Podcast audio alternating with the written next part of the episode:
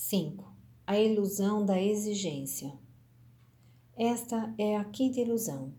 A exigência existe. A existência da insuficiência levou rápida e inevitavelmente à ideia da ilusão seguinte.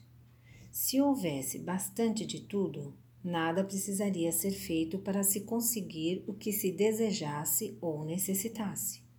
Apenas estenderíamos a mão e tudo estaria ao nosso alcance. Mas não foi assim que os seres humanos decidiram que seria. Eles disseram: não há o suficiente. Agora se deparam com a questão: como conseguir o suficiente? Como nos capacitarmos para isso? Imaginaram que seria preciso fazer algo para obter aquilo de que não havia o suficiente algo que lhes permitiria reivindicar sem discussão. Foi a única maneira que encontraram de, de conseguir que tudo, inclusive Deus, fosse dividido a seu favor sem matar ou entrar em disputa. Imaginaram que essa seria a exigência. Disseram a si mesmos que bastava atendê-la fosse ela qual fosse. Essa ideia permanece firme até hoje. Se mudou, foi para se tornar mais forte.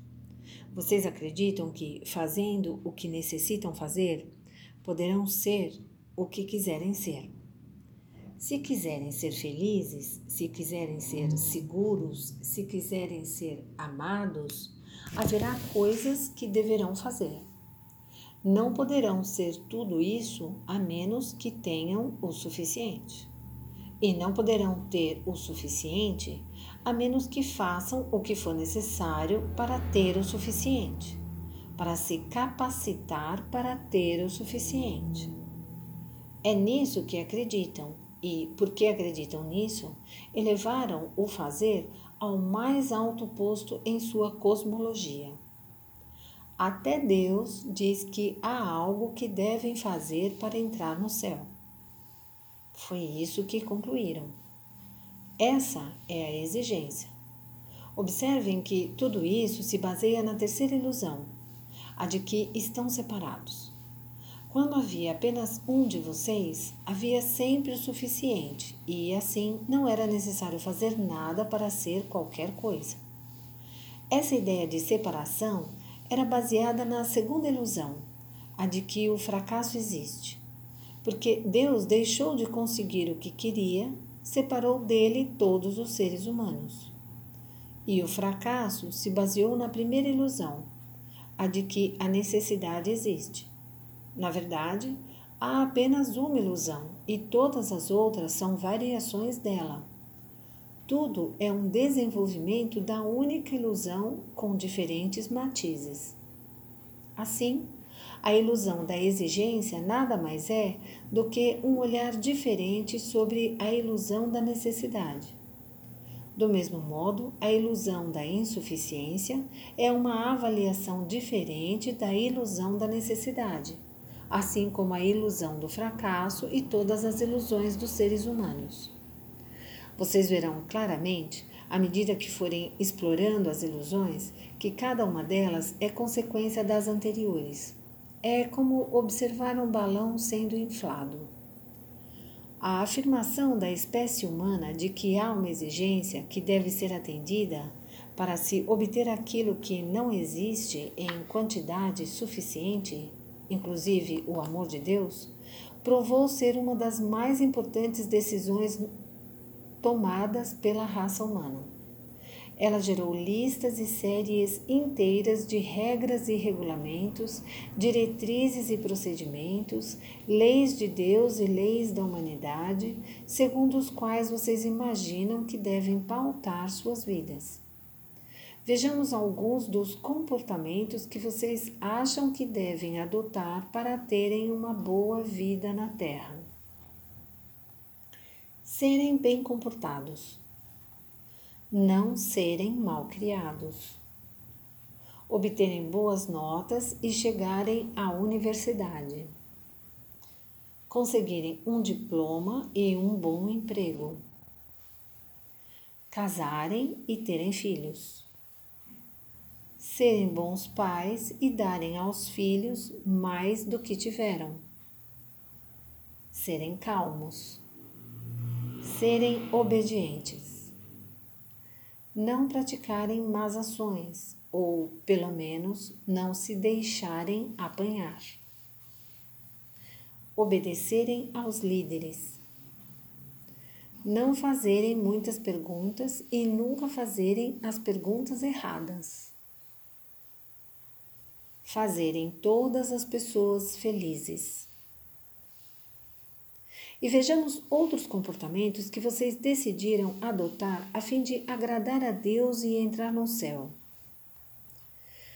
Não fazerem nada errado e esquecerem que não serão apanhados, porque serão. Se fizerem algo errado, pelo amor de Deus, peçam perdão e prometam nunca mais fazer de novo. Serem comportados. Não se divertirem sozinhos. Não se divertirem com ninguém tampouco. Não daquele jeito. Na realidade, nada de muito prazer Tentem se lembrar de que todos os prazeres do corpo são, no máximo, desvios daquilo que vieram fazer na terra e, no mínimo, pecados absolutos contra Deus. Se tiverem de ter prazeres, não usufruam deles. Não gostarem de dinheiro. Não gostarem de chamar atenção. Não gostarem de sexo acima de tudo, não gostarem de sexo. Nunca, jamais terem uma relação sexual fora do casamento e nunca, jamais amarem mais de uma pessoa daquele jeito. Se tiverem de ter sexo por qualquer motivo diferente da procriação, sentirem-se constrangidos não se sentirem livres ou desinibidos para usufruir dele. Não considerarem o dinheiro algo realmente agradável e, se ganharem muito dinheiro, assegurem-se de que irão distribuir a maior parte dele. Acreditarem no verdadeiro Deus. Pelo amor de Deus, acreditem no verdadeiro Deus pedirem perdão e misericórdia a Deus por terem nascido imperfeitos e pedirem a Ele que os ajude a atender às condições necessárias para serem novamente amados. Os seres humanos têm várias outras crenças. Relacionamos apenas alguns exemplos. Isso é o que vocês devem fazer. Essa é a exigência. Quem estabeleceu essa exigência? Quem a colocou em vigor? Vocês dizem que fui eu. Vocês declaram que Deus foi o autor. E como não há Deus suficiente para todos, vocês precisam me invocar a fim de se justificarem por se terem declarado vencedores em suas competições. Vocês declaram então que a sua nação é a única protegida por Deus, que vocês são o povo escolhido que praticam a única fé verdadeira.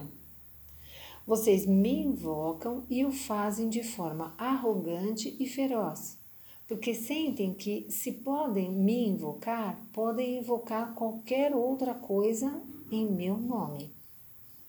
Vocês vêm fazendo isso há séculos, brandindo alvo do alto seus livros, suas cruzes e suas bandeiras, para justificar a conquista por quaisquer meios necessários, de que não existe em quantidade suficiente, inclusive a morte. Chegaram ao ponto de denominar esse acontecimento de Guerra Santa, tentando fechar feridas em sua alma enquanto abrem feridas nos corpos de outros. Vocês executaram os atos mais ímpios em nome de Deus, e tudo isso porque pensam que eu faço uma exigência que devem cumprir a fim de receber meu amor e toda a essência da vida.